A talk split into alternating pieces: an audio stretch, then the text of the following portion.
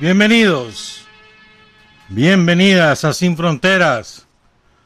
Hoy es lunes 20 de septiembre de 2021. ¿Quién vive en Nicaragua? Gente que no vende patria. Con Carlos José Hurtado y con Luis Enrique Guerrero, cuando son las 6 de la mañana con 28 minutos.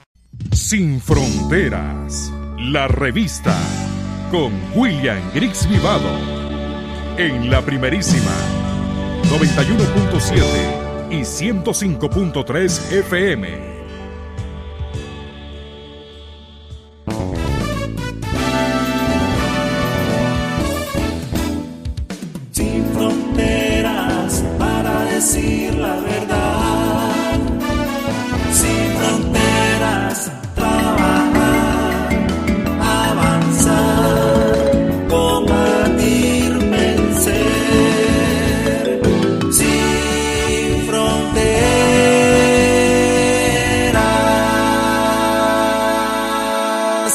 6 de la mañana con 36 minutos. Ayer estuvo de cumpleaños el doctor Wilmor López, el doctor en ciencia folclórica de Nicaragua y las fiestas patronales y de la cultura nacional.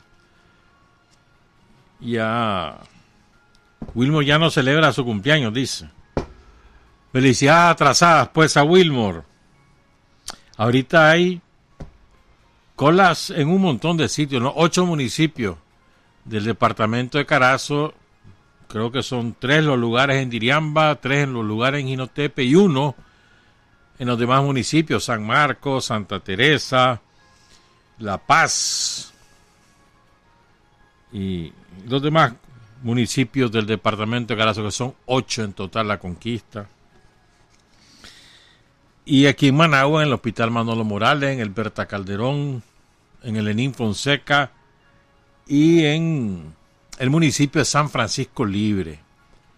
Impresionante, desde ayer había en la mañana empezaron las colas, comenzó el negocio, estaban cobrando hasta 500 córdobas los sinvergüenzas ahí por reservarte un lugar. Después llegó la policía, primero al Manolo Morales y después a otros sitios para poner orden. Y la mejor decisión que tomó el Ministerio de Salud fue abrir las puertas para que la gente esperara dentro de los hospitales en las salas que están habilitadas, no las salas, no, los espacios que están habilitados, generalmente en los estacionamientos, ponen los toldos, ponen sillas, habilitan algún servicio higiénico y ahí y ya se acaba el negocio. Pero impresionante, impresionante. En Estados Unidos tienen que forzar a la gente a vacunarse, aquí la gente quiere vacunarse. Y eso que estamos en de los 30 para en adelante, claro. Entre los 30 y 40 hay como, qué sé yo, mano, como sus 500 mil personas por lo menos, por lo menos. Creo que son más, pues, entre 30 y 40, sí, hombre. ¿Te imaginas cuando empiece la, la vacuna para los de encima de 25? Porque imagino que van a, tener que dividirlo en dos franjas, porque de 25 a 30 es otro montón de gente. Y de 20 a 25 mucho más. Pero es impresionante. Abrieron puntuales antes de, la, de las 6 de la mañana, abrió la mayoría. Esta semana en Managua va a estar en los tres hospitales, toda la semana.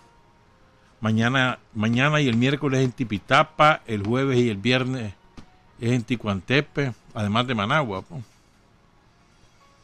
Es lo que yo recuerdo en el calendario. Pues mañana es en Masaya.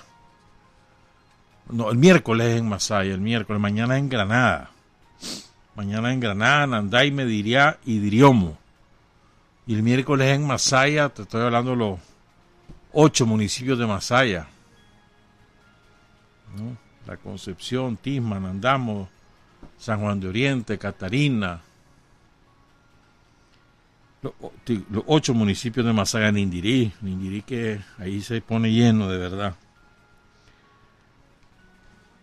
Lo que, fíjate que yo reflexionando sobre todo lo que nos está pasando con, con la peste, ¿no? Con el COVID. A ver, si te aparece una enfermedad desconocida, primero desconocida. Segundo, eh, contra la cual no hay vacuna, no hay medicamento, no hay, no hay nada que lo evite. Ningún, ningún, ninguna costumbre de las habituales evita el COVID. ¿Cuál es la obligación de un Estado? En primer lugar, advertir a la población, miren, está pasando esto. En este caso es un virus. Y ese virus causa esto más esto y más esto. Estos son los síntomas. Y puede provocarte la muerte. Lo único que podemos hacer para evitarlo es esto, esto y esto. Esa es la obligación del Estado. Entonces te dice, hay una enfermedad, estos son sus síntomas, estas pueden ser sus consecuencias y esta es la manera de evitarlo. Ese es lo primero, se advierte a la población y se le advierte profusamente por distintos tipos de medios. En estos tiempos modernos, pues no solamente basta la radio y la televisión, sino que además lo tenéis que hacer por redes sociales y luego, quizás más importante aún, explicárselo cara a cara a la población, que es lo que han hecho las brigadas del Ministerio de Salud y la brigada de los activistas comunitarios por la salud de casa en casa. Entonces, eso es lo primero. Lo segundo, y quizás igual que lo primero al mismo tiempo, pues tener que preparar las unidades de salud para recibir la afluencia, la eventual afluencia de enfermos y estar listos para poderlos tratar, salvar y curar. ¿Verdad? Esas son las dos obligaciones básicas del Estado. Para poder ayudar a la gente a, enfrentar la pandemia necesitamos un sistema fortalecido geográficamente extendido y gratuito.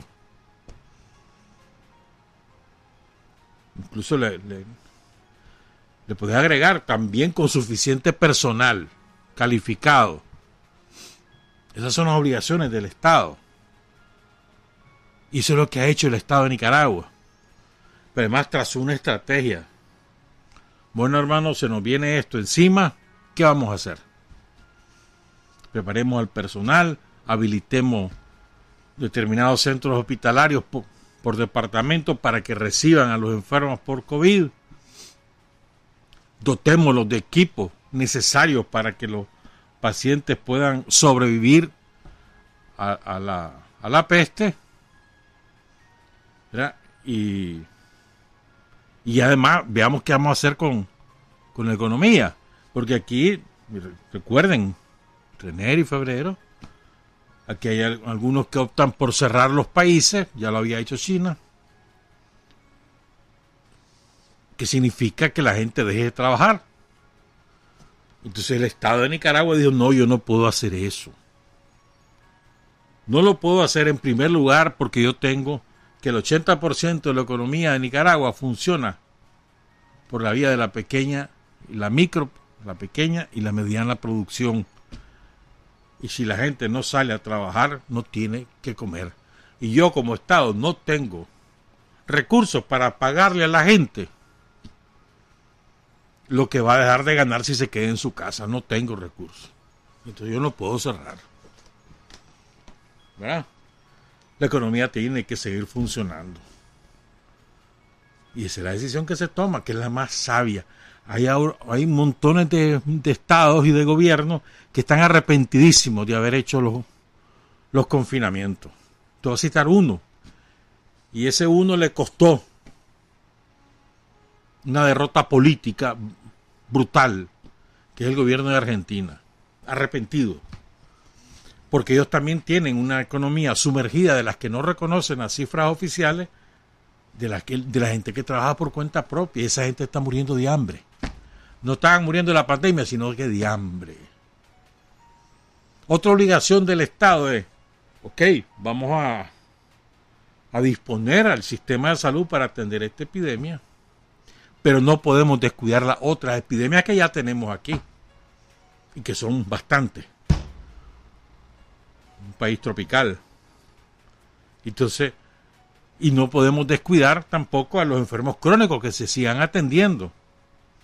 Tenemos que garantizar sus medicamentos a los que padecen insuficiencia renal crónica, a los pacientes cardíacos, a los diabéticos, a los que tienen lupus, a los que tienen osteoporosis, a los que padecen cáncer, son sobrevivientes de cáncer o que están enfrentados. No podemos descuidarlo. Tenemos que seguirlos atendiendo. Porque si no la gente se termina muriendo de la enfermedad de base y no de la peste, como ha ocurrido. Desgraciadamente el miedo se apoderó de de algún sector de la población y para no ir al hospital porque supuestamente se contagiaban en el camino o en el hospital, se terminaban muriendo de lo que ya tenían. Esa ha sido la estrategia. Pero aquí eh, estamos expuestos al bombardeo permanente de las mentiras, de las infamias, de la campaña de desinformación sobre la cual se monta la derecha anexionista en Nicaragua para creyendo que de esa manera captan adeptos. Son tan estúpidos, ¿verdad? son bien estúpidos, típica derecha yanqui. No, creen que de la manera de sembrar miedo entre la población captan adeptos, adeptos a sus propuestas contra el gobierno sandinista. Y es absolutamente contraproducente contra ellos mismos, pues. Burlándose de compañeros y de compañeras que fallecen de una neumonía o de lo que sea, o, víctimas de la peste. Y en cambio, cuando empiezan también a fallecer gente de ellos, empiezan al silencio. Entonces, y, ha habido mucha gente que ha fallecido de, sin importar la afiliación política. Algunos por causa directa de la peste, algunos por consecuencia de haber padecido la peste que queda debilitado el organismo. Entonces, el terror es la, la única, el único aporte, entre comillas, que ha hecho la, la derecha pro en este país, sembrar terror. Y se sienten satisfechos. Entre más miedo siembran, ellos más contentos están, serán estúpidos. Como que si de esa manera van a tener mayor cantidad de adeptos, de gente que va a favorecer sus propuestas de anexar Nicaragua a Estados Unidos. Y es exactamente al revés. Y el tiempo va dando la razón, va dando la razón. Entonces, como consecuencia del miedo natural de todo el mundo, yo no me quiero morir, yo no quiero morirme solo. Si me da eso, no me quiero meter al hospital porque me van a intubar y ya no me voy a despertar. Esa es la lógica de muchas personas. Pero si, si a tiempo va uno a la unidad de salud, a tiempo es al primer síntoma. Ya sabes, te empieza a doler la garganta, perdés el olfato y el gusto, o un dolor de cabeza intenso o temperatura, ya está, con solo eso andate. Va a tardar, claro que va a tardar, si que el centro de salud no solo está para vos. Tenés que esperar una hora, dos horas, tres horas hasta que te atienden. Te toman la presión, la temperatura y si tus síntomas coinciden con los del COVID, pues te dan tu tratamiento. Aquí en la radio hemos tenido afectados, claro que sí. Ninguno ha tenido, como no, uno tuvo que hospitalizarse, creo. ¿Quién fue? No, ninguno. Ninguno. Aquí nadie. Vos fuiste el más fregado. Y... mejor ni digo nombre porque después lo, lo marcan. Caballo de algunos, ¿verdad? Pero bueno, lo que quiero decir es que si van a tiempo, si estás consciente, vas a tiempo, llamas por teléfono a, a la línea gratuita que hay del MINSA o te vas caminar, vas en bus, lo que sea, te vas al hospital, al centro de salud, a lo que te toque. A tiempo, no hay manera que te que te agraves, hombre. No hay manera. Y claro, vas, vas a aislarte, a evitar que tu familia se contagie. Ah, no. Pero hay muchos que se la dan de Superman, te dan con los síntomas. No, yo me voy a curar solo. Yo tengo un amigo que ahí me da el tratamiento. Va pues. Entonces cuando ya están en la gravedad, corren al hospital y es muy tarde. Conozco muchísimos casos así. Y entonces ya tienen que, ser un tratamiento mucho más agresivo. Ah, Pero conozco un caso de un gran compañero de un departamento de este país, gran compañero, que tenía cuatro enfermedades de base, cuatro, gravísimas todas. Hombre, ese hombre resistió y, no es ningún jovencito, ¿verdad? Resistió, todos dábamos por hecho que no había forma de que sobreviviera. Ese hombre resistió y venció. Y ahí que me voy sobre esto. Venció. Ahí anda trabajando ya el hombre. Gran compañero. Y ¿qué ocurre? ¿Qué es lo que, qué es lo que más exaltamos? Cometemos este error todos, ¿ah? Exaltamos más los fallecidos por causa directa o como consecuencia de la peste que los que han logrado sobrevivir, que son muchísimos más. Y no me vengan con cuentos, eso a las pruebas me remito. ¿Cuántas cuánta personas conocés vos que estuvieron con la peste o que están con la peste y ya están bien? Ya están bien? ¿Cuántas? Montones, ¿verdad? Comparar con la gente que vos conocés que eh, ya estaban enfermos y se enfermaron de eso y terminaron muriendo, contarlo, comparar las cifras. ¿Qué es más? ¿La gente que ha sobrevivido y vencido o la gente que ha fallecido? ¿Mm? Entonces, exaltamos más. Porque es natural, pues, la tendencia negativa que tenemos todos. Es como cuando conoces a alguien, ves más, o tenés un amigo, ves más sus defectos que sus cualidades, ¿no, hombre? No. Entonces, tenemos un, sistema de salud sumamente sólido. Está agotado, claro que está agotado. Y ahí dice que es chiche, porque a veces tienen que atender a gente que no que llega por, por un resfrío, pues. Pero como está el miedo, entonces, pero desgasta, desgasta, desgasta. Es natural que esté agotado, porque está sumamente tensado por la situación. Y además, encima tener la epidemia de los accidentes de tránsito. ¿Cuánta gente muere de accidentes de tránsito todos los días? Todos los días del mundo, hermano. Dos, tres muertos, dos, tres muertos. Sobre todo motociclistas. Y después los de cáncer, los de infarto, los de no sé qué. está muy tenso el sistema, lógicamente. Lógicamente. Lo que quiero decir es que aquí la obligación del Estado, de cualquier Estado, está 100% cumplida por el gobierno de Nicaragua. 100%. Y más. ¿Verdad? Entonces hay algunas compañeros, compañeras que dicen que barbaridad, que mira, que las actividades, que la feria, que no sé cuánto, hermanito, por Dios, y la gente no se, no tiene en qué ofrecer su mercadería, no, no gana dinero, si no gana dinero, no come, y si no come se muere de hambre, y aquí no hay cómo mantener a nadie, entonces vos tenés que ofrecer como Estado los espacios para que la gente pueda ofrecer lo que produce. Hombre, si esa es una obligación del Estado, ¿verdad? Y al mismo tiempo lo tiene que decir la gente, espérate, mira, yo te ofrezco esto, pero venite con cuidado, tráete tu mascarilla, no te andes apelotonando aquí.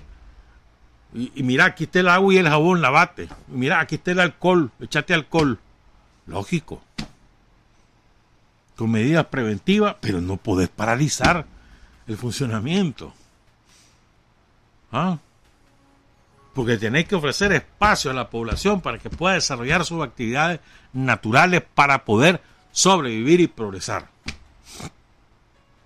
Esa ha sido la estrategia exitosa. Estamos en un pico, sí, bueno. En algunas ciudades ha bajado ya, en otras ciudades todavía se mantiene alto. Pero en general, tenemos una situación, como en todo el mundo, complicada. Pónganse a leer, por ejemplo, Gran Bretaña, que están vacunados más del 60% de la población. Más del 60% de la población vacunada. Ya tuvieron que confinar nuevamente.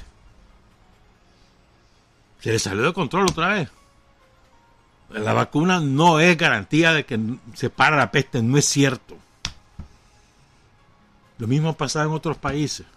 Ahí están confinando de nuevo ¿eh? y ahora están exigiendo que el que no tenga vacuna no puede, no puede hacer nada. obligando a la gente a vacunarse en Estados Unidos, mirad, disparada en Florida, disparada. Hay otras zonas de Estados Unidos que no hay que hacer. Y tienen vacunada gente, tienen más o menos el 40% que no está vacunado, 45%. Pero más del 50%. Ellos han acaparado la vacuna porque creían que de esa manera frenaban la pandemia y resulta que no, que no fue así. Lo que para la pandemia son hábitos de higiene, eso es lo que para la pandemia. Hábitos de higiene. Lavarse las manos, distancia fraternal, distancia física, metro y medio, dos metros, y mascarilla en lugares públicos, eso es lo que te frena. No frena la vacuna. La vacuna te fortalece el sistema inmunológico, eso sí. Eso sí pero no evita.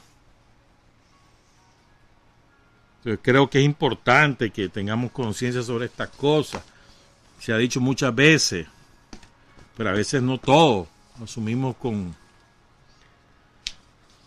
con responsabilidad y con conciencia estas decisiones, esta situación.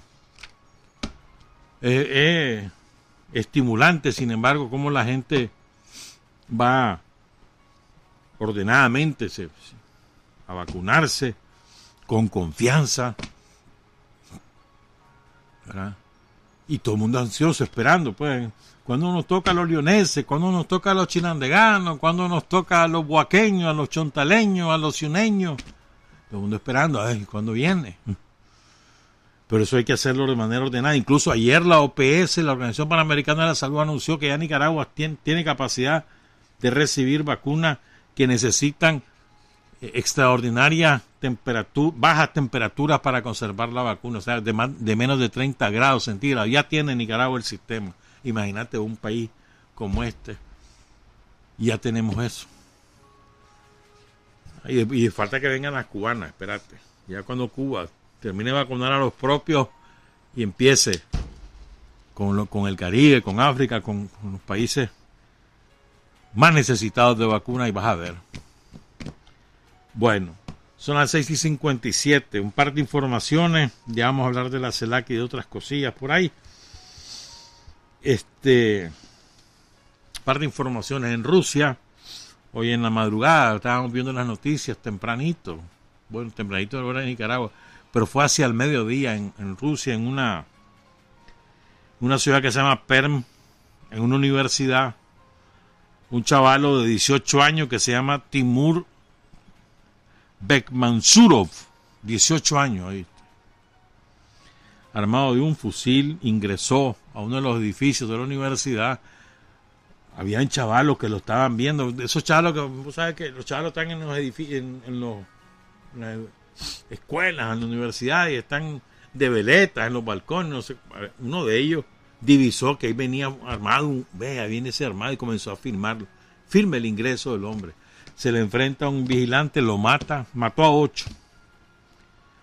Hasta ahorita el saldo, ¿verdad? Pero probablemente ese saldo se incremente a medida que los que están muy graves vayan falleciendo.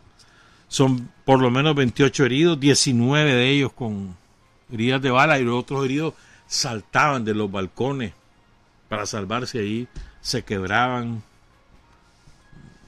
hubo también tumultos ahí, hubo otros afectados. Habían cerca de 3.000 muchachos en la universidad. Al tipo, la policía lo redujo, se resistió, lo tuvieron disparar, que disparar y está herido, pero ya está preso. 18 años. Anunció por las redes sociales lo que iba a hacer. Al estilo de Estados Unidos es esto. 18 años, una barbaridad. Vos ves la, la, cara del tipo, comparado con Nica, parece como de 14 años. Vos sabés que los países del hemisferio norte generalmente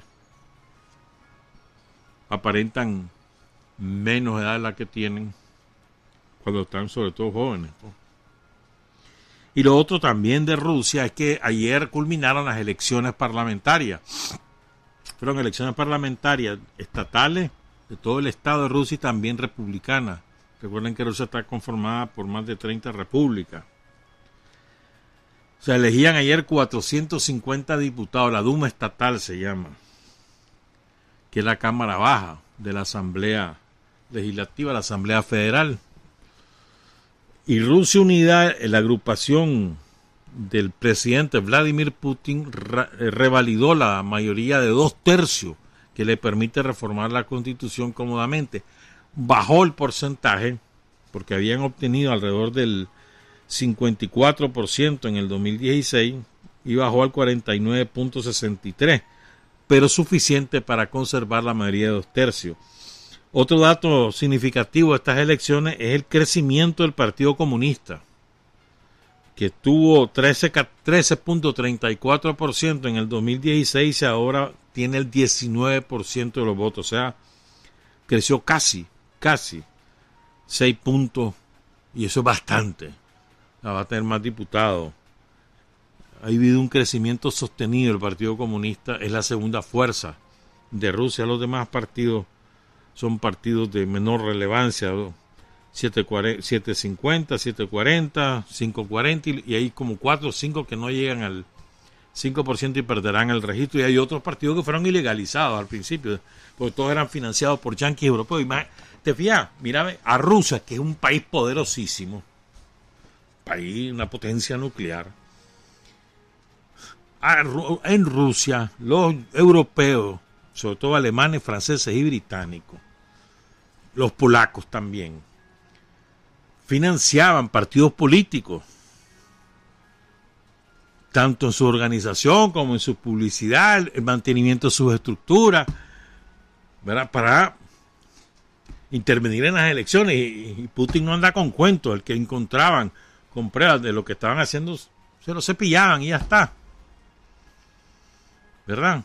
Entonces ahora sale diciendo la Unión Europea, no son elecciones libres porque yo no las observé. Avión, pues, ¿quién sos vos para juzgar? los europeos son de lo más caballos, ¿verdad? Como yo no estoy, no sirven tus elecciones. ¿Ah? Decime vos, echame ese trompo en la uña pero nunca le piden elecciones a Arabia Saudita. ah, semejante dictadura tan criminal, ¿no? Tampoco se preocupan por la cantidad de muertos de hambre que hay en Yemen, culpa de Arabia Saudita y de otras naciones árabes que le han hecho la guerra al pueblo yemenita o al pueblo de Siria. Le acaban de, hacer un atentado contra el sistema eléctrico que quedó sin energía, toda, toda la capital de Damasco, y eso no, les preocupa a los europeos. Ah, pero si yo no estoy en las elecciones, no sirven tus elecciones. Solo que yo esté, sirven. Fregues vos. Anda, anda a bailar con tu suegra, hermano, que, aquí nada tenés que hacer. Entonces la misma receta te quieren aplicar por todos lados. Los europeos son un caballo. Mira lo que les acaba de hacer los yankees a los franceses. Te diste cuenta, supongo. Los franceses tienen una industria naval potente. Y fabrican submarinos, fabrican aviones de guerra. Pongan cuidado en esto. Entonces, bueno, los franceses tenían un contrato de 50 mil millones de dólares por ahí con los australianos, les iban a, a fabricar unos submarinos ordinarios, pues. Y entonces, iban bien, pues, hay negocio ahí, ¿me entiendes? Vienen los australianos, se amarran con los gringos y se amarran con los británicos y sin decirle nada a Francia, los, gringos le dicen a Australia, mira, yo te voy a fabricar tantos submarinos y van a ser nucleares, no sea baboso. Yo te voy a hacer potencia nuclear, nuclear, o sea, atómica. Estados Unidos, que se dice ser defensor de la paz mundial, está dotando de armamento nuclear a una potencia que no es potencia nuclear hasta este momento y lo va a, la va a hacer potencia nuclear Estados Unidos. Y le dice, pero, entonces le dice a Australia, no, esperen, dale pues, hacémelo, pero yo no tengo tantos reales, yo tendría que romper con Francia el contrato para dártelo a vos, aunque sea más caro. Cosa tuya. Dale, vos rompelo porque conmigo haces una alianza estratégica. Yo te voy a defender ahí. Además, acuérdate que China es el enemigo. Acuérdate que por ahí está la India. Entonces, tenemos que fortalecernos. Y los australianos, que son la misma ideología derechista y neofascista, se amarran con los yanquis, se amarran con los británicos, no le dicen nada a Francia y anuncian la alianza, cancelan el contrato y ese mismo día se da cuenta Francia. Están furiosos los franceses, le pegaron una puñalada en la espalda y así lo han dicho. Pero es que Francia le hizo lo mismo a Rusia en el 2015. Tenía un contrato con Rusia, Rusia le iba a fabricar unas cuantas naves y de un día para otro canceló el contrato sin decirle nada de antemano a Rusia, lo canceló. y ahora le dan el medio vuelto a los franceses. Entonces están furiosos. Dice, de los británicos no nos sorprende porque ya, ya los conocemos como oportunistas, dicen los franceses, pero los australianos, nuestros amigos, miren lo que nos han hecho. Y Estados Unidos, qué barbaridad, cómo nos hace eso a nosotros, los franceses. Ese, ese es el sitio que tiene Francia. Segundón, cualquier cosa. No pichan ya en grandes ligas ni los franceses, ni los mucho menos los españoles, ni los alemanes, pues, ni los alemanes. Y andan queriendo darle lecciones a todo el mundo. Sepan cómo los tratan los yanquis, son babosos, hombre. Pero ellos son perritos falderos, no tienen ni siquiera dignidad. Una pausa, regresamos, son las siete con seis. Hay hombres que luchan un día y son buenos hay hombres que luchan un año y son mejores. Pero hay hombres que luchan toda la vida. Esos son los imprescindibles. 7 con 11 en la mayoría de los hospitales, centros de salud, los puestos de vacunación en el departamento de Carazo empezaron a vacunar tipo 4, 3 de la mañana, antes incluso. Ya salieron. También aquí en Managua, en el Eninfonseca, en el Berta Calderón, empezaron a vacunar antes de ahora, porque ahí si tenían un montón de gente ahí. Buena decisión también. Mañana, recuerden que mañana es en Granada, que el miércoles en Masaya. Ya adelantaron la hora, no a las 6, a las 5 de la mañana. Porque la gente llega a hacer la cola, hermano. Bueno, hablemos un poquito de, de lo acontecido. El sábado, hay un volcán en erupción ahí en Canarias, Canarias es un archipiélago que debería ser eh, independiente, pero bueno, es parte del Estado español, queda frente a África, frente al Sahara. Son seis islas y, unos cuantos islotes más. Tenerife es la isla más bonita que tiene Canarias. Un paraíso es eso. Pero en la isla más grande que se llama La Palma, ahí este, un volcán que estaba dormido. Y tiene unas imágenes impresionantes. La lava va, hacia el mar. Menos mal. Pero ha habido lava que ha atravesado casa y es impresionante como va entrando la, roca volcánica incandescente a casa con piscina incluida y todo. Hasta te da, te da escosor, ¿no? Ver eso es no ha habido ningún fallecido, evacuaron a más de 5.000, probablemente evacúen a 10.000, pero, pero es impresionante lo que es verdad. En cualquier lado te puede explotar un volcán, aquí nosotros tenemos un montón, hermano. Y activo, San Cristóbal, el Telica, el, el volcán Santiago, el Momotombo. Hay un día de esto, el Concepción, se les ocurre despertarse y, y, lanzar su chiflido, hermano. Puchica. Y tenemos un montón apagado. El más peligroso de todos es el apoyeque. Según los expertos, ese está pronto a hacer explosión y cuando hay explosión nos llamamos, dicen los expertos. Tiene dos mil años apagado, pero que además que es un, un volcán del tipo del Caracatoga. Pero bueno, otro día te cuento. Hablemos un poquito de la CELAC. Es que, ¿saben qué? Hay, hay algunos gobiernos que creen que la posición de Nicaragua se puede reducir con presiones. No, me iba a hablar con Daniel Ortega, no te preocupes. o sea, no entienden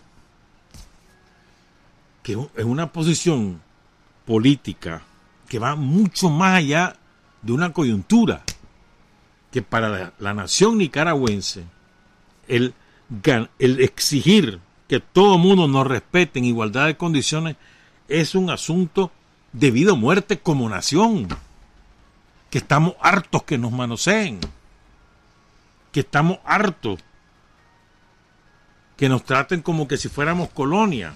Estamos hartos, queremos de una vez por todas que todo el mundo sepa que a nosotros nos tratan de igual a igual, con respeto. No estamos diciendo que nos traten con privilegio, no, no, no, no, no, con respeto, de igual a igual. Tan importante es, por decir algo, Rusia como Nicaragua, tan importante es, qué sé yo, pues, China como Nicaragua. Tan importante es México como Nicaragua, Argentina como Nicaragua, Chile como Nicaragua. Tan importante es Estados Unidos como Nicaragua, que nos traten de igual a igual, hermano. Es un asunto de dignidad nacional. ¿Verdad? Y entonces, y aquí nadie se puede andar metiendo. Ese es el otro ángulo. Primero que te respeten como nación. Ese respeto implica que no se van a meter en lo que vos haces o, es de hacer en, en el marco jurídico del cual vos mismo te has dotado. No tienen por qué meterse. ¿Quién les ha dicho algo a López Obrador por las palizas que les está metiendo a los inmigrantes haitianos, principalmente guatemaltecos y salvadoreños y algunos nicas, ahí en la frontera entre Guatemala y Chapa, palizas, presos, aislados, muchas veces las muchachas violadas por los policías mexicanos, que parecía que eso era de la época neoliberal. No, hombre, también en este gobierno de López Obrador está pasando. Y después viene López Obrador y le pide a Estados Unidos respetarme a mis connacionales, a los mexicanos que ahí viven, a los que van para allá, no me los trates mal. Y él hace lo, contrario con los centroamericanos. ¿Me entendés? ¿Quién le ha dicho algo? Y tendríamos, ¿por qué, verdad? Pues, Pero y ahí, es su decisión, se amarraron con los gringos que no van a dejar que nadie pase y lo hacen a la fuerza. Sirven de trampolín incluso. México firmó el trampolín con Estados Unidos. Mandámelos a mí que yo los regreso a sus países. Y los regresa. López Obrador se los devuelve a Guatemala, Honduras sin avisarle. Ahí te van. Una hora antes que salgan. Si van vacunados, no van vacunados. Si llevan COVID o no llevan COVID, no le importa. Los manda de regreso. Su decisión dice que es su soberanía. Vale, pues. Ah, no, pero se meten con nosotros. ¿Quién le- a ver, ahí no está López Obrador poniendo en libertad gente que tiene hasta 15 años, 15 años presa en, en México, sin juicio, ni siquiera acusado, 15 años, y no son poquitos, van por 3 mil. Los que pueden ellos soltar, quién sabe cuántos más hay, sobre todo indios que los echaban presos los terratenientes, las mineras, las transnacionales. Pagaban sicarios, si no los mataban, los agarraban, los enjaulaban y ni cuenta se va la familia que los tienen presos. Y eso sigue pasando en México. ¿Quién les ha dicho nada? Perdón, ¿quiénes, ¿quiénes han mandado recetas de lo que tienen que hacer? Tienen que hacer uno, dos, tres, cuatro, cinco, seis, porque yo digo que lo haga. ¿Quién? O a los argentinos. Los argentinos que tienen un- una cola, hermano. Pero bueno, lo que quiero decir es que nadie se mete, nosotros no nos metemos con ellos, no se metan con nosotros. Que hay un ordenamiento jurídico y lo estamos aplicando, ya está, eso es todo. Y no puede ser que ustedes, por razones políticas y por defender a sus compadres, vengan y nos quieran decir a quién soltamos y a quién no soltamos. No, no. Solo porque son compadres de ustedes, pues. Un compadre ahí de la Beatriz Gutiérrez, la mujer de López Obrador. Otro compadre ahí de Marcelo Ebrard, el canciller de, de México. otro compadre ahí de Maximiliano no sé qué, que es el vicecanciller de México, porque son compadres de ellos, ah, dámelo, el otro, el Fernández, que es un pelele, ¿cómo será de, de, servirle ese hombre? oh? Ese Fernández, es impresionante. El viernes, el viernes, después que viene la paliza que le metieron en las elecciones, el viernes viene y publica una foto. Feliz él ahí en Twitter y en Facebook. Dice, agradecido con el presidente Biden porque me invitó a la reunión para hablar del cambio climático. Agradecido, así en esos términos. O sea, crece de dignidad personal. Personal, o sea, como persona. ¿Cómo puede hacer eso? Ya no digamos la dignidad de Estado. En lugar de decir, hombre, hoy participé en la reunión tal y estuvo buena o estuvo mala o estuvo regular, ya está. Agradecido porque me tomaron en cuenta. Ajá. Es una vergüenza. Pues bueno, nosotros no somos así. Ni vamos a ser ni queremos ser así. Poder ser mi gran amigo, mi gran brother. Pues no me digas lo que yo tengo que hacer con el, ordenamiento jurídico y con la manera de defender el poder. No me diga. Por muy brother que sea mío, no me diga.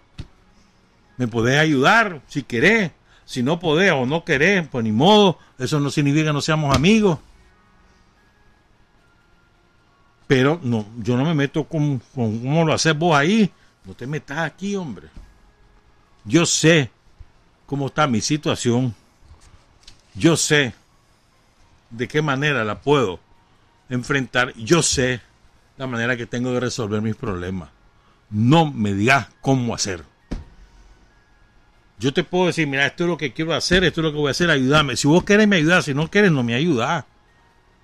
No significa que seamos enemigos. No me ayudes y ya está. Ahí veré yo cómo le hago. Ah, no. Pero hay algunos que en nombre de que son fulano de tal. ¿ya? Y tengo 120 millones de habitantes. Y yo soy esto. Y además soy brother de. Antes de Trump y ahora de Biden. Entonces yo te digo que hagas tal cosa. ¿Quién te ha dicho? No, hombre. Como dice la canción de, de Robert Osorio, ¿no? Eso no- la soberanía no es asunto de, de juego, pues se respeta y le hacemos respetar. ¿Y cómo se hace respetar? De la manera que ha hecho, Ni- que ha hecho Nicaragua es formidable la manera como ha hecho Dios para mí en lo personal en estos tantos años que tengo de vida me, me, me da contento, me da felicidad porque, o sea, por fin, mano, por fin, que no nos digan nada, que, que nos traten de igual a igual, nos quieren manosear, ¿no? y ha sido impecable, intachable. Y, y no es que andemos con el pito y el tambor contando todo lo que se hace, no, hombre, se cuenta lo que hay que contar y ya está. Y se hace lo que hay que hacer. Y se le responde en, en sus propios términos al que hay que responderle. Ya está. Pero nada de manosearnos. Y en ese plan llegamos a la CELAC. Argentina creía que nos podían doblar. Estaban confiados, mano. Eh, se buscaron a fulano, a sutano, a perenceo para de andar a decirle a Daniel Ortega que no. Y por eso es que ha habido tres tres notas en ese, perdón, tres posiciones en ese sentido, tres momentos, dos notas eh, diplomáticas y el discurso del canciller Denis Moncada, el general Moncada, en el mismo tono. No hay manera de que votemos porque Argentina sea la presidenta de la CELAC, no hay forma. Y además un mensaje a todos los que los que nos equivocamos, ¿no? En la elección del secretario general de la OEA hace ya seis años. Respaldamos la candidatura de Almagro porque la proponía Mujica. Y para respaldar la propuesta de Mujica se le ayudó y se puso Almagro y miren lo que salió. Entonces le dice Nicaragua, nosotros no queremos otro Almagro. Y eso es un mensaje que lleva implícita muchas connotaciones de traición. de enseñanza para nosotros. Nosotros nos embarcamos, Nicaragua también. Nosotros nos embarcamos. Creímos de buena fe que si era una recomendación de Mujica y había sido el canciller de Mujica, pues bueno, quiere decir que es una persona que va a conservar la independencia de la OEA y que no le va, no va a someter a la OEA a los vecinos de los yanquis. Nos equivocamos del medio al medio. Entonces, por eso es que el mensaje de Nicaragua, no queremos otro Almagro. Eso son mu- mucho decir. Y es una advertencia para todos los que participamos en la OEA. Todos. Porque todos llevamos de la mano a Almagro. Y me acuerdo aquella foto famosa de Almagro llorando ahí en el féretro de, de Hugo Chávez y al lado estaba Nicolás Maduro. Creo que todavía era canciller era de Uruguay y poco después fue electo.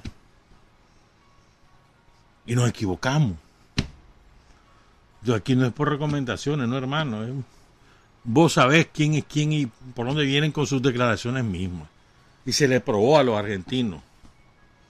Ustedes dijeron que se habían puesto de acuerdo con los gringos para que Nicaragua hiciera esto, esto y esto. No, señores. No queremos saber nada de ustedes. Ustedes son ingeniecistas, se intrometen en lo que no les importa, busquen qué hacer, pero no van a tener mi apoyo. Aunque te digas progresista, y aquí quiero entrar a un tema, ¿ven?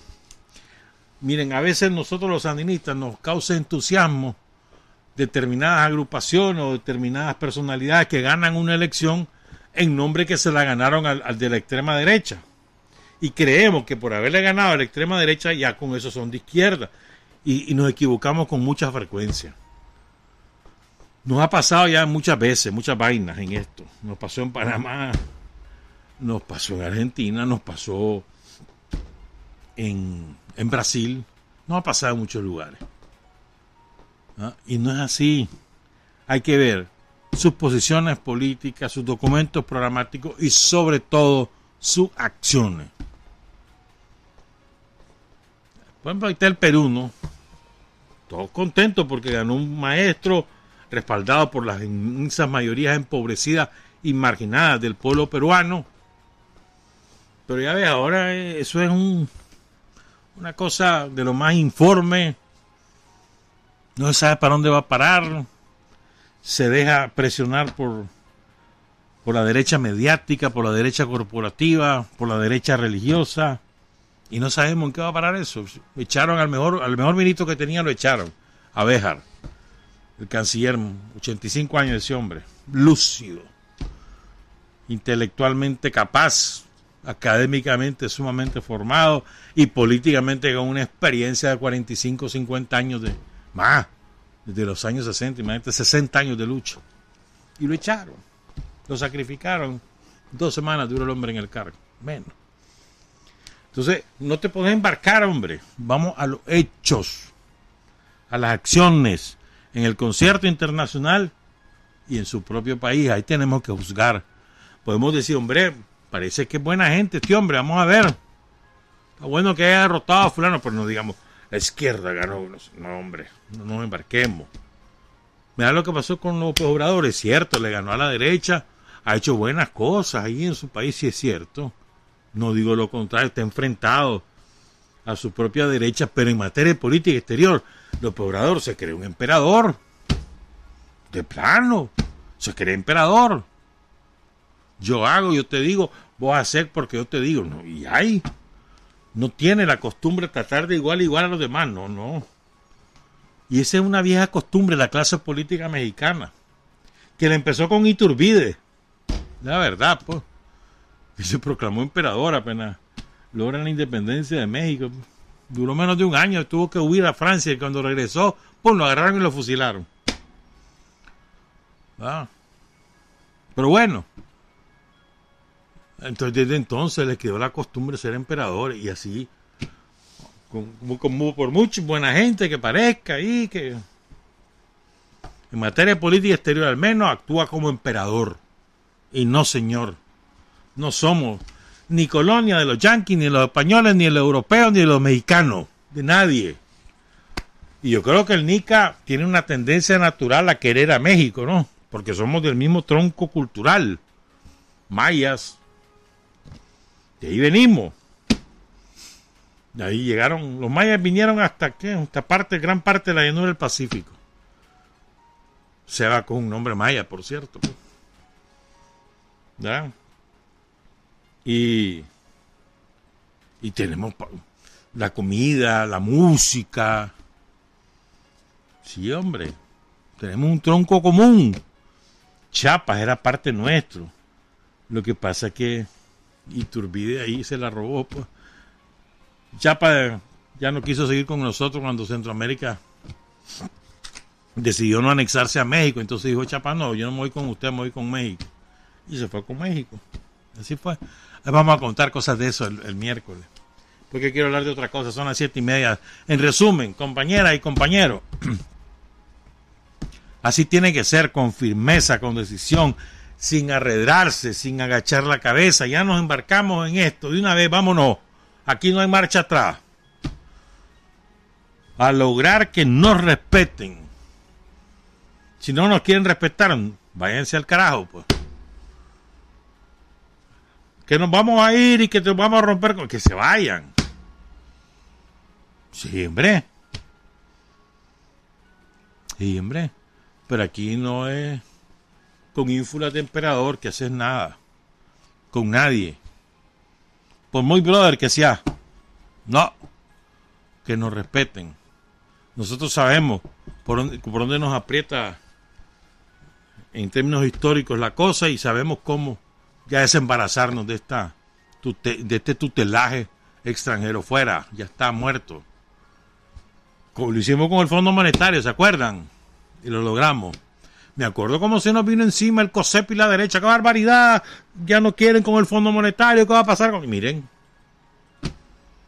Y ahí sigue viniendo el Fondo Monetario. Nos prestó reales ahorita para la pandemia. Pero nosotros le decimos, mira, préstame estos reales y así te voy a pagar. No, no vinieron aquí el Fondo Monetario. No, tenéis que hacer... No, no, no, espérate. Yo te voy a pagar con estos reales.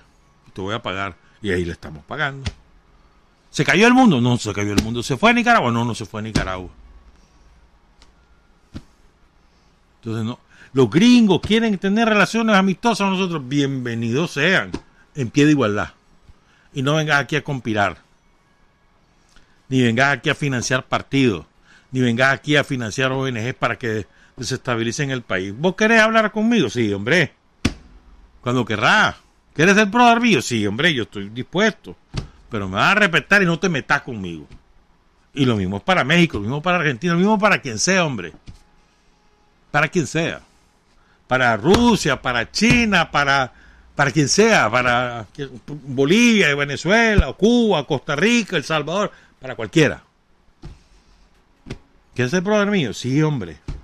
Vos me ayudás, yo te ayudo. En lo que querrás. No te metas en, en lo que yo hago, ni yo me meto en lo que vos haces. ¿Sabes qué me estaba acordando el otro día? Que ahora las presiones que hubo sobre Cuba, presiones durísimas, allá en los años 90, 91, 92, por ahí. Cuando los, coro- el coronel- los hermanos de la Guardia, ah, que, se- que eran héroes de Cuba, y uno de ellos lo captura el Estado cubano porque estaba metido en narcotráfico y lo condenan a muerte. Y hubo unas presiones de todo el mundo, ¿viste? Digo, Cuba, no. Fidel. Podías estar de acuerdo o no. Pero, y podías declarar tu respaldo o no. Pero es, otra cosa es que Cuba iba a hacerte caso e iba a modificar su posición. Se mantuvieron y lo fusilaron. Me acuerdo que en ese tiempo rompió con Cuba, o sea, no, rompió es un decir, un mal decir. Más bien, cuestionó a Cuba públicamente Eduardo Galeano, por ejemplo, después dijo que bueno, no, tenían razón, que no sé qué. Pero al principio así fue. Se le fue encima a todo el mundo a Cuba y se mantuvo. Porque ellos, los cubanos, sabían cómo manejar sus cosas. Saben cómo es la onda. Ahorita ahí tienen juzgados a un montón de delincuentes que vandalizaron edificios públicos, bienes públicos y bienes privados. ¿verdad? Este, en las protestas exportadas por Miami, o importadas de Miami, perdón. ¿Te acuerdan? Fue un día eso. Ahí tienen preso un montón. presos políticos, no, hombre. Ellos saben lo que están haciendo. ¿Quién les va a decir qué? Sí, hombre. Y se dejan presionar los cubanos. No, no permiten. Jamás. 7 con 34. Cambiamos de tema. Espérame, espérame, que aquí tengo algo que se me había olvidado mencionar. Bueno. Es que hoy es. ¿Cuánto es hoy? Hoy es 18, 20, ¿verdad? El 18 de septiembre fue el asesinato de y la caída en combate de cuatro prominentes cuadros del Frente Sandinista. Oscar Turcio, el Ronco, Ricardo Morales Avilés, Juan José Quesada, un gran, un enorme cuadro político-militar, tenía unas cualidades naturales para ser jefe militar, y Jonathan González que empezaba. Los ambos estaban heridos, convaleciendo ahí en, en. Y. Ay, la pucha que me tengo que acordar de ese nombre. A ver si me acuerdo en el transcurso del programa. Este. La estatura de estos compañeros, creo que no la hemos calibrado. Hace ya casi 50 años que estos cuatro compañeros cayeron. Y creo que no hemos sabido calibrar la estatura, la envergadura, el calado la, enorme contribución, sobre todo del Ronco y de, Ricardo Morales, al, Frente Sandinista, su estrategia, su desarrollo cualitativo y cuantitativo, y, a, su, a su cuerpo ideológico. Es enorme, enorme, enorme, enorme. Especialmente Ricardo en el sentido ideológico, pero el Ronco Turcio fue un cuadro cuadrazo militar, político. Era el primer responsable del frente. Carlos Fonseca estaba en Cuba y el primer responsable en Nicaragua era Oscar Turzo, el segundo era Ricardo Morales, que solamente tenía dos años de haber salido de la cárcel. ¿De verdad? Y, o sea, eran dos enormes compañeros de una enorme importancia y aún así, o sea, caen esos compañeros y el frente sigue adelante. Es, una cosa pocas veces vista, ¿no? A lo largo de la historia. Nosotros, la inmensa mayoría de nuestros cuadros cayeron en combate o fueron asesinados por la Guardia. Germán Pomares, Ricardo Morales, Oscar Turcio, Pedro Arauz, José Benito Escobar, Silvio Mayorga, el fundador, nuestro gran Carlos Fonseca, Juan de Dios Muñoz, Bernardino Díaz Ochoa, todos los caídos en, en Pancasán, Julio Vitrago, Leonel Rugama, Julián Roque. Es que una enorme, enorme cantidad de compañeros, los caídos del Sauce, ¿me entendés? Cuadro de primera magnitud. Y había alguien que tomaba ese fusil. Y vamos para adelante, y vamos. Llorábamos y vámonos, y llorando nos íbamos. Nadie se rindió. Esto es muy importante. O sea, yo recuerdo muy bien cuando cayó Carlos Fonseca fue duelo, duelo entre todo el sandinismo, duelo. Llorando estábamos todos. Quizás nos duró tres días ese duelo y después a, a riata, hermano. Cuando cayó Pomares, el impacto de la muerte de Pomares en las filas del frente fue enorme, enorme o los caídos de Veracruz, o lo que pasó en Nueva Guinea. Y después a seguir para adelante. Entonces, Ricardo Morales de esos cuadros enormes. Fíjate que un día como hoy, hoy no hay programa, era las 8. Voy de viaje, voy afectando a Omar. Pero es que un día como hoy, a Ricardo Morales lo ubicamos como el profesor, el catedrático, el intelectual. Solo vos sabés. Ricardo además era un conspirador nato. Y además, acciones guerrilleras. No solamente era asunto de, de hablar y, de escribir. No, hombre, estás loco. el 20 de septiembre de 1968, Ricardo Morales forma parte de un comando encabezado por Julio Buitrago, que este que asaltan la sucursal Buenos Aires del Banco América. ¿Cuál es la sucursal Buenos Aires? Oh, ahí está ahora, no, perdón. Ala, bueno, no importa. Que era una de las sucursales de- del Banco de América de la, de la High Life, o sea, era un sector clase media alta.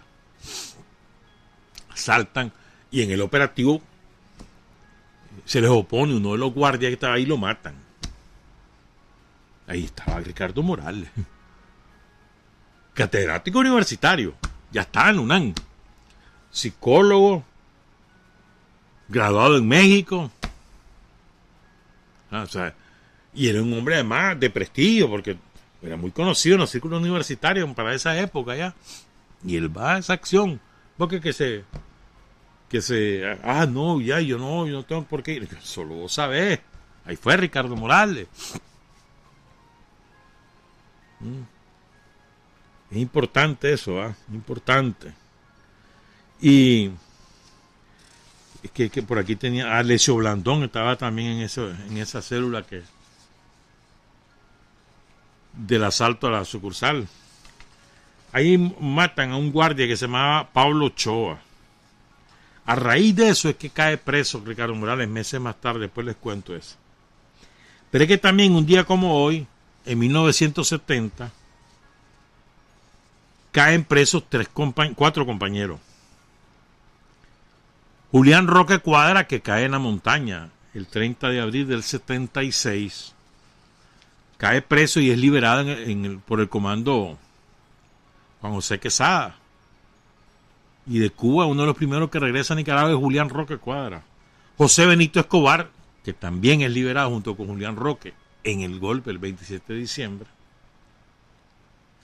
Leopoldo Riva, comandante guerrillero, Leopoldo Riva, cae preso y él queda en la cárcel eh, el 27 de diciembre y es liberado hasta el 22 de agosto del 70.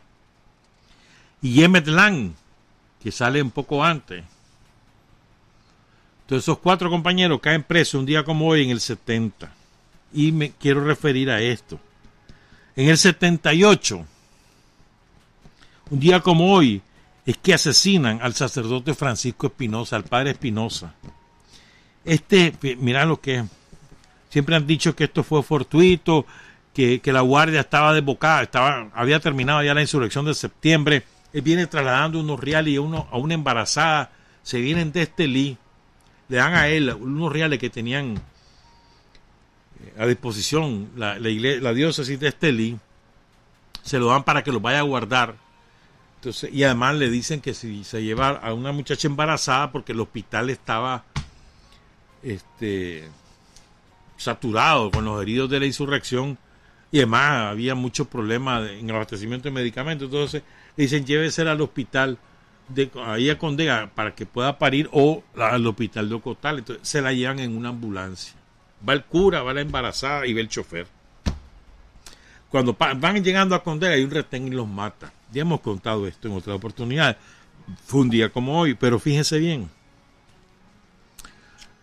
Francisco, el, el padre Espinosa, el padre Francisco Espinosa, es el que oficia la misa de cuerpo presente del ingeniero Raúl González, el ingeniero que asesinaron junto a Juan de Dios Muñoz, que lo asesinan a batazos, ¿se acuerdan? Se los conté hace un rato. Eso fue el 26 de agosto del 77, cuando asesinan a Juan de Dios y a Raúl González, el ingeniero. Entonces, el padre Espinosa, que era el párroco de Condega, oficia la misa de cuerpo presente del ingeniero González. Y lo hace con pasión, porque el ingeniero González era muy prestigioso en Condega, le ayudaba mucho a la, a la parroquia también. Pero además tenía un enorme prestigio, era muy querido en Condega. Dicen que el entierro más grande de la historia de Condega fue el entierro del ingeniero González. ¿Verdad? Y el padre Espinosa hizo una homilía encendida ahí, patriótica, de defensa de los derechos humanos, y desde entonces la guardia lo señaló. A él no lo matan circunstancialmente, lo matan deliberadamente. en venganza por eso. Y eso fue hoy, el 30, perdón, el, el 20 de septiembre de 1978. Entonces, Ricardo Mar, les voy a leer algunas cosas de Ricardo, de una enorme profundidad y significado actual. Fue el sábado del aniversario, develaron unos bustos de, de los cuatro compañeros. Me estaba contando una amiga que son, que son lindísimos y que son hechos por el vicealcalde de Granada. No, no, busqué la foto y no las hallé. De los compañeros. Y que, que son muy bien hechos y sumamente parecidos. De acuerdo a la foto, a los compañeros caídos allí en Andaime. Entonces, Ricardo Morales, ¿quién es? Un hombre, hijo de una, de una compañera que era dueña de una venta y, y además era bar. O sea, venta todo el día y bar en la noche. Y su papá era mecánico y tenía su propio taller. O sea, tenía ingresos módicos, pero no pasaban hambre. Algunas dificultades, según, pero nunca pasó hambre Ricardo Morales. Lo metieron, él es de Diriamba, nació en Diriamba. Él, este, el 11 de junio de 1939. Entonces lo meten a estudiar en la normal de Ginotepe, que era de mucho prestigio. O sea, ser egresado de la normal de Ginotepe, que tenía el nombre Franklin Delano Roosevelt, así es de sirviente era Somoza, ahora le puso el nombre de un presidente yanqui a una normal de Nicaragua, pero bueno. Y entonces, este, de, ahí, de la normal vos salías bachiller y maestro. Pero además, o sea, una normal siempre ha sido fuente de prestigio quien egresa a una normal. Y más en aquellos años, pues, donde la universidad era solamente para una minoría, pero minoría, minoría, minoría. Entonces, Ricardo egresa en el 59, a los 20 años egresa como bachiller y como maestro. A los 20 años.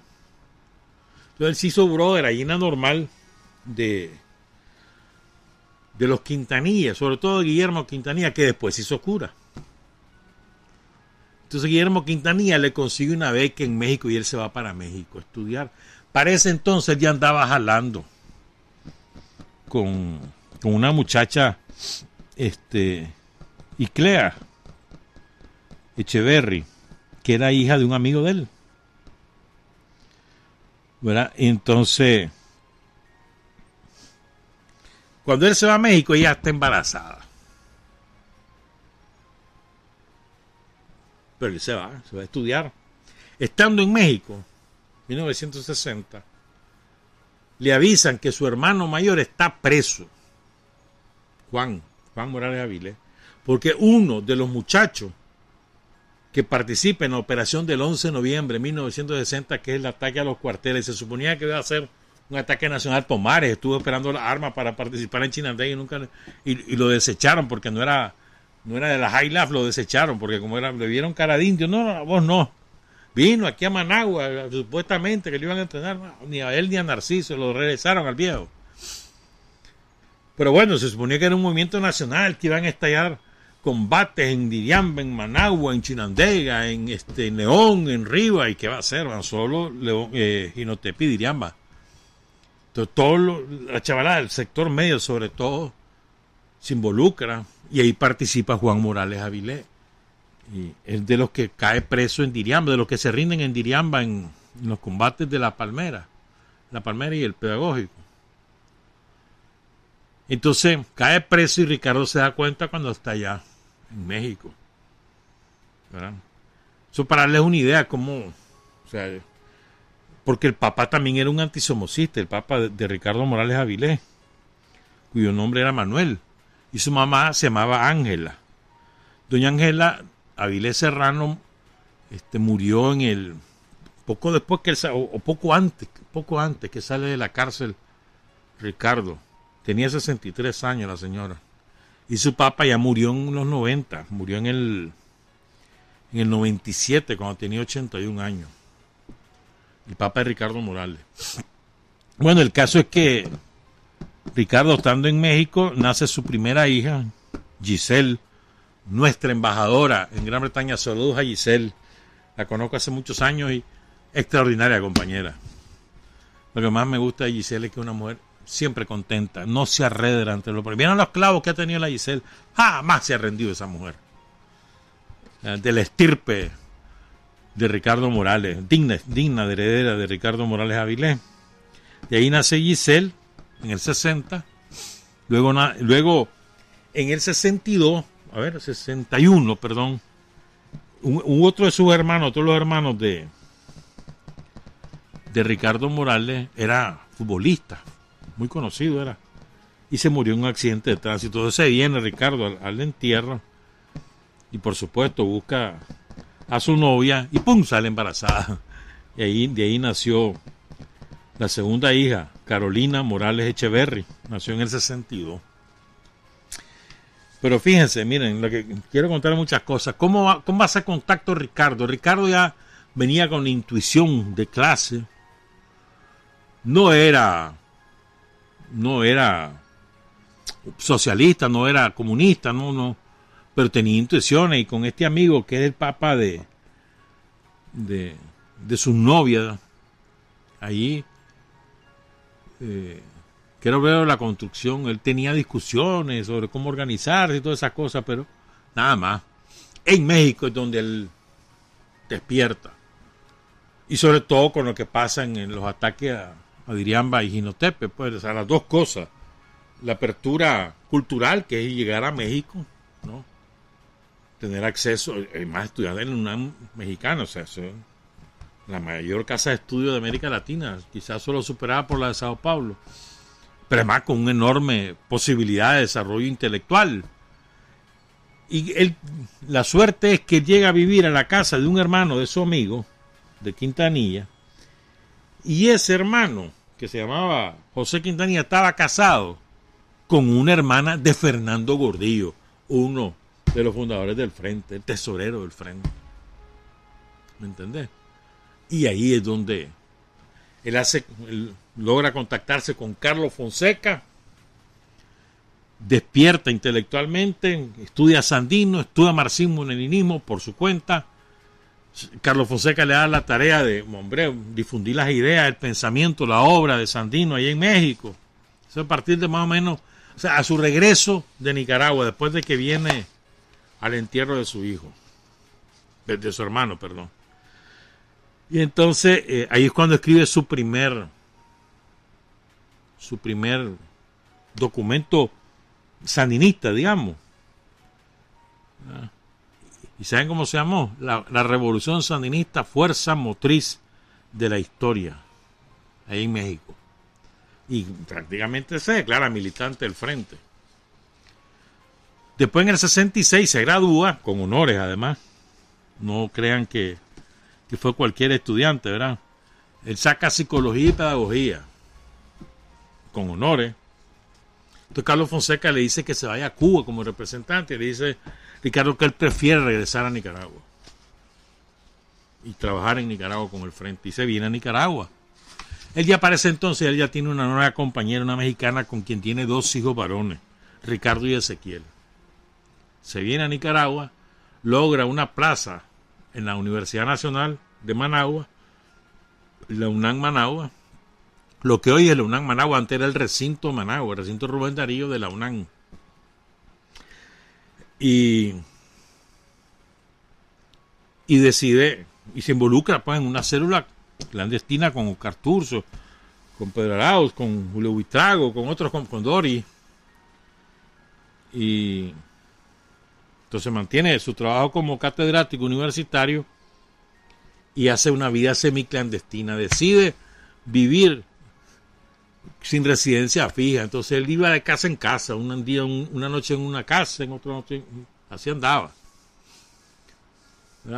Y se mantiene su actividad docente y se involucra plenamente en las actividades conspirativas, armando redes clandestinas de, de casas de seguridad, reclutando muchachos, participando en operativos como el asalto a ese, a ese esa sucursal, hasta que cae preso. Cae preso en diciembre, 15 de diciembre de 1968. Y lo acusan, a él no lo acusan de participar claro, en, el, en, en acción del Banco de América. Lo acusan de encubridor, pero lo echan preso y lo condenan. ¿verdad? encubridor de los asaltantes a mano armada, así lo, lo acusa la guardia, y por lo tanto este, cómplice de, la muerte del, raso Pablo Ochoa, ahí en la sucursal del Banco de América.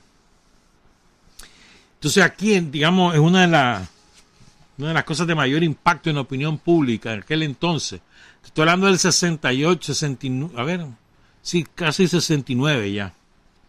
Porque lo echan preso el 15 de diciembre. Esto ya, al finales de diciembre o a principio de enero del, del 69, todavía vive Julio Buitrago, ¿ah?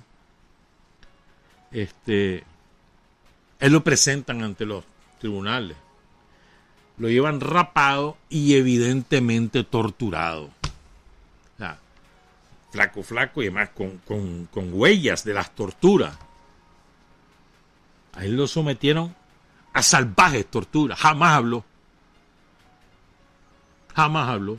De ahí se saca la frase aquella, soy y seré militante de la causa. Soy y seré militante del Frente Sanit. Será su respuesta a la guardia y le pegaban una. Jamás habló.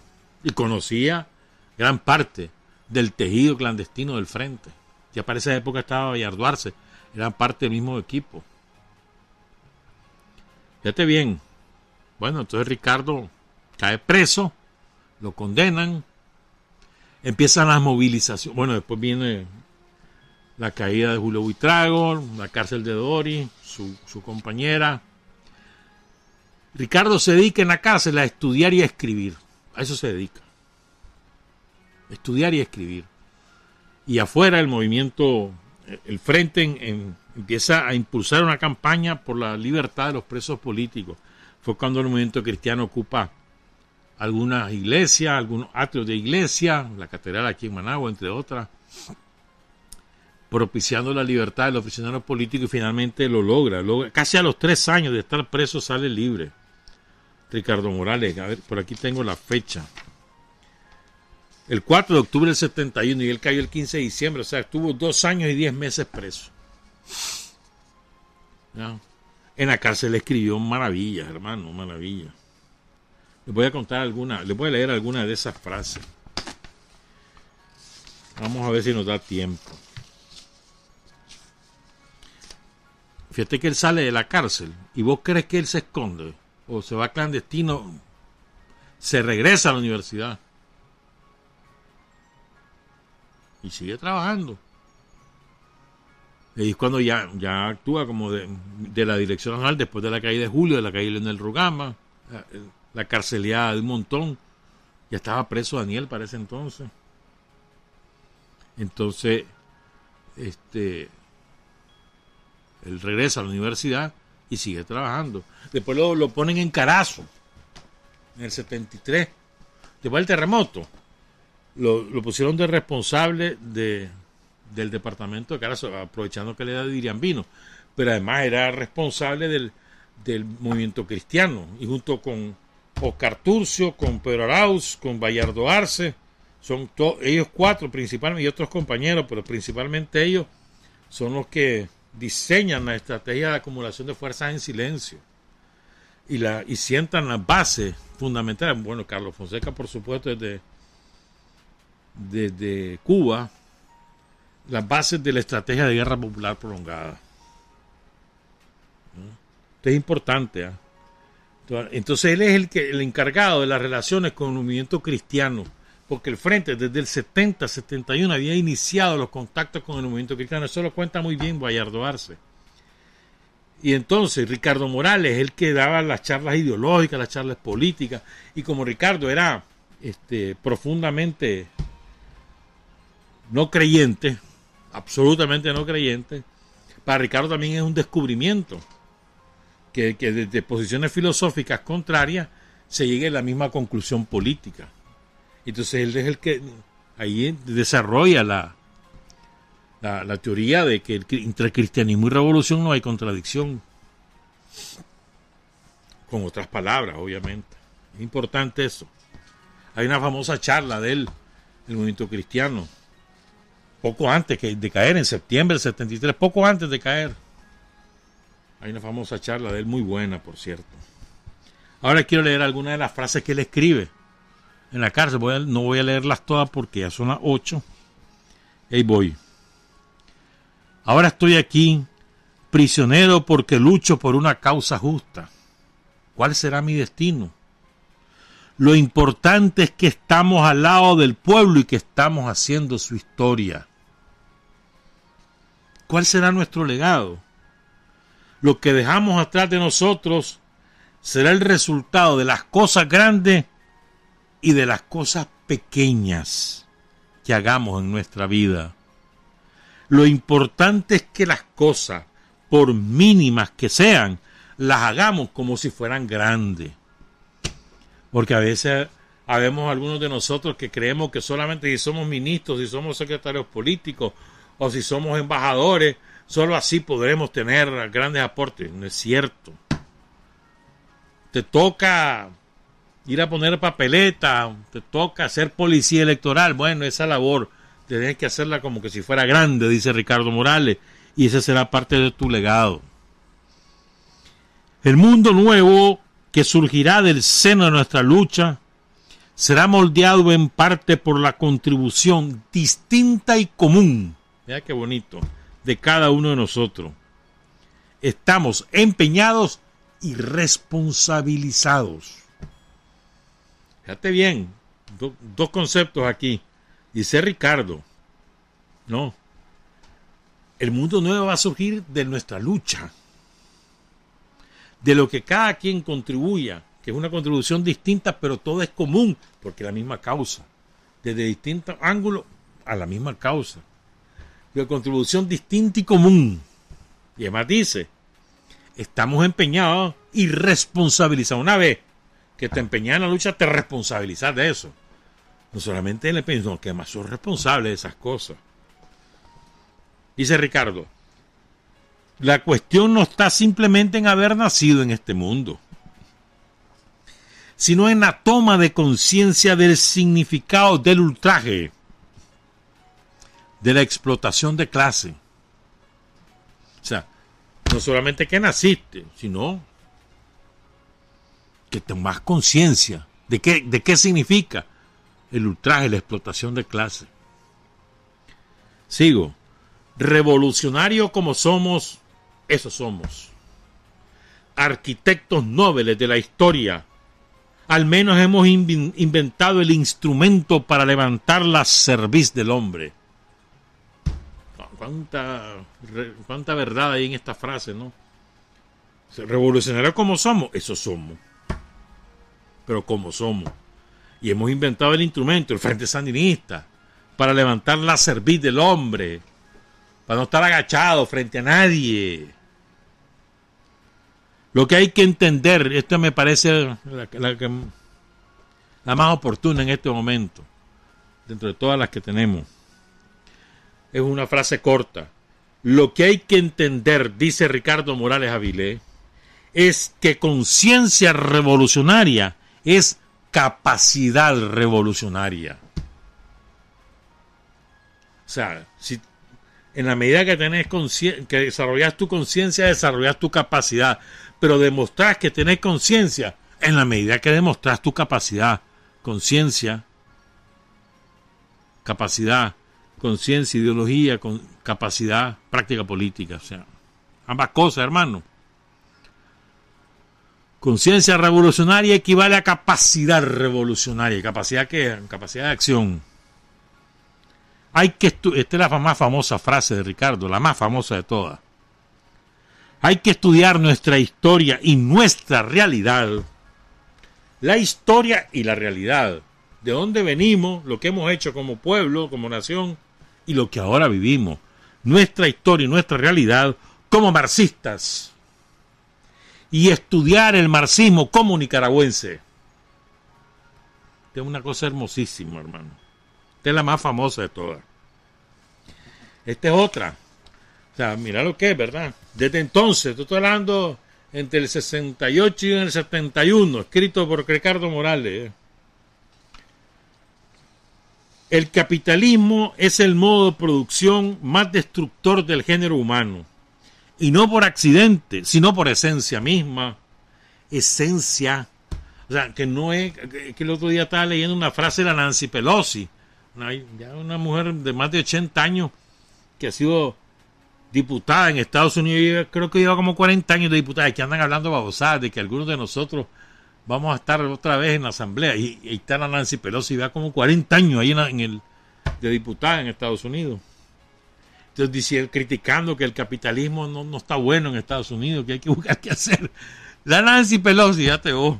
Entonces dice Ricardo Morales, el capitalismo es el modo de producción más destructor del género humano y no por accidente, o sea, no es por defecto, sino por su esencia, por esencia misma, dice Ricardo. Es decir, es la esencia del capitalismo, es destructor de la naturaleza y del ser humano. Está como esos que dicen, el ser humano cómo ha destruido la selva, los bosques. No es cierto, hermano, porque en esa selva y en esos bosques han vivido este, pueblos originarios desde hace muchos siglos y no lo destruyeron. ¿Quién destruye la naturaleza? El capitalismo, el afán depredador para sacar ganancia, la avaricia de los capitalistas.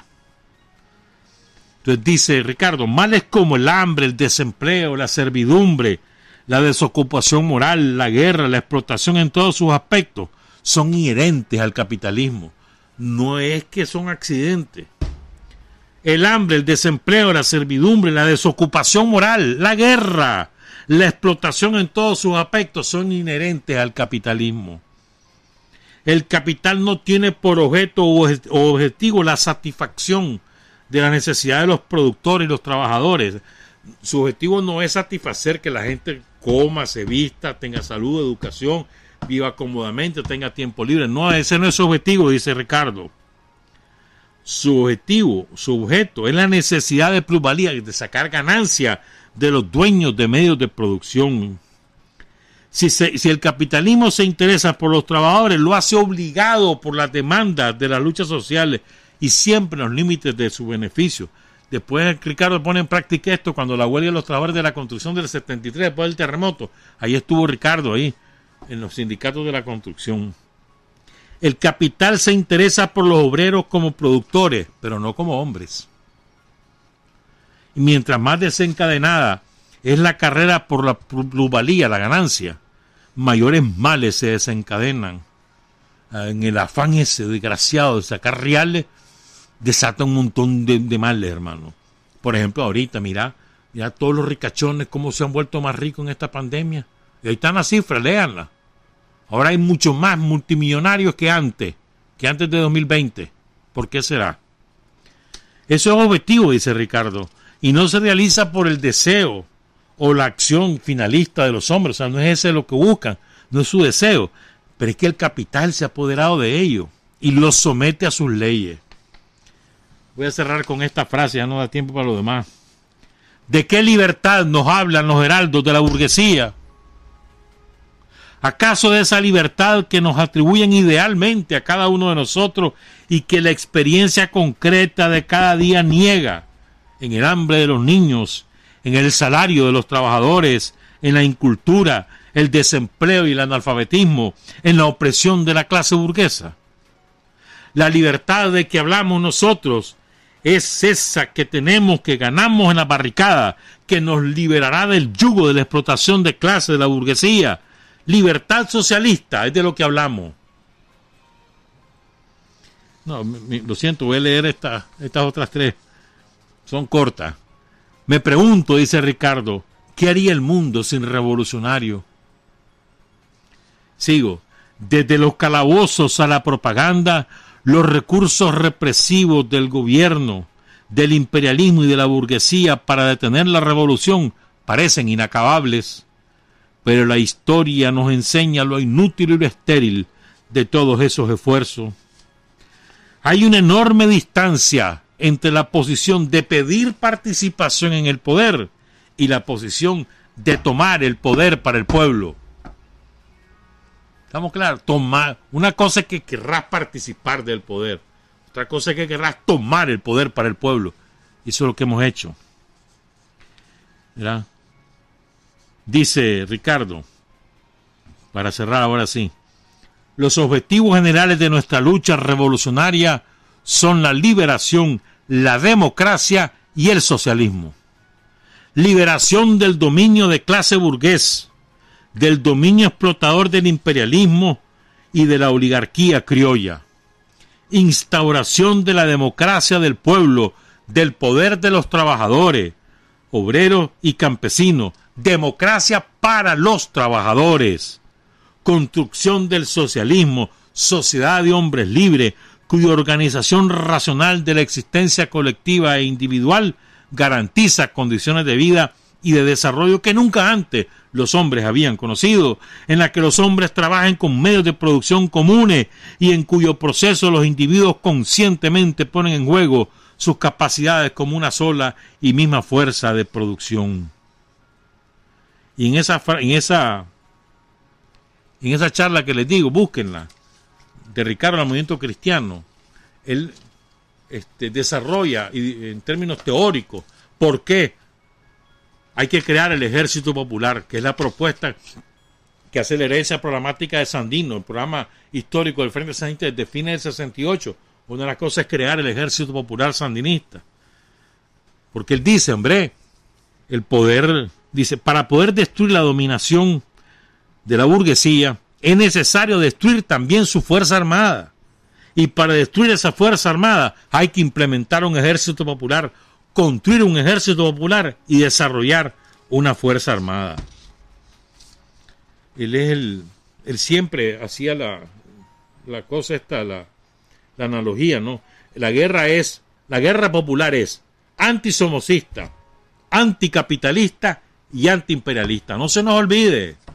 Nuestra lucha era y es contra el somocismo, contra el capitalismo y contra el imperialismo. Trabajar, avanzar, combatir, vencer. Patria y libertad. Revolución es sentido del momento histórico. Es cambiar todo lo que debe ser cambiado. Es igualdad y libertad plenas. Es ser tratado y tratar a los demás como seres humanos. Es emanciparnos por nosotros mismos y con nuestros propios esfuerzos. Es desafiar poderosas fuerzas dominantes dentro y fuera del ámbito social y nacional. Es defender valores en los que se cree al precio de cualquier sacrificio. Es modestia, desinterés, altruismo, solidaridad y heroísmo. Es no mentir jamás ni violar principios éticos. Es convicción profunda de que no existe fuerza en el mundo capaz de aplastar la fuerza de la verdad y las ideas. Revolución es unidad, es independencia, es luchar por nuestro sueño de justicia para Cuba y para el mundo, que es la base de nuestro patriotismo, nuestro socialismo y nuestro internacionalismo.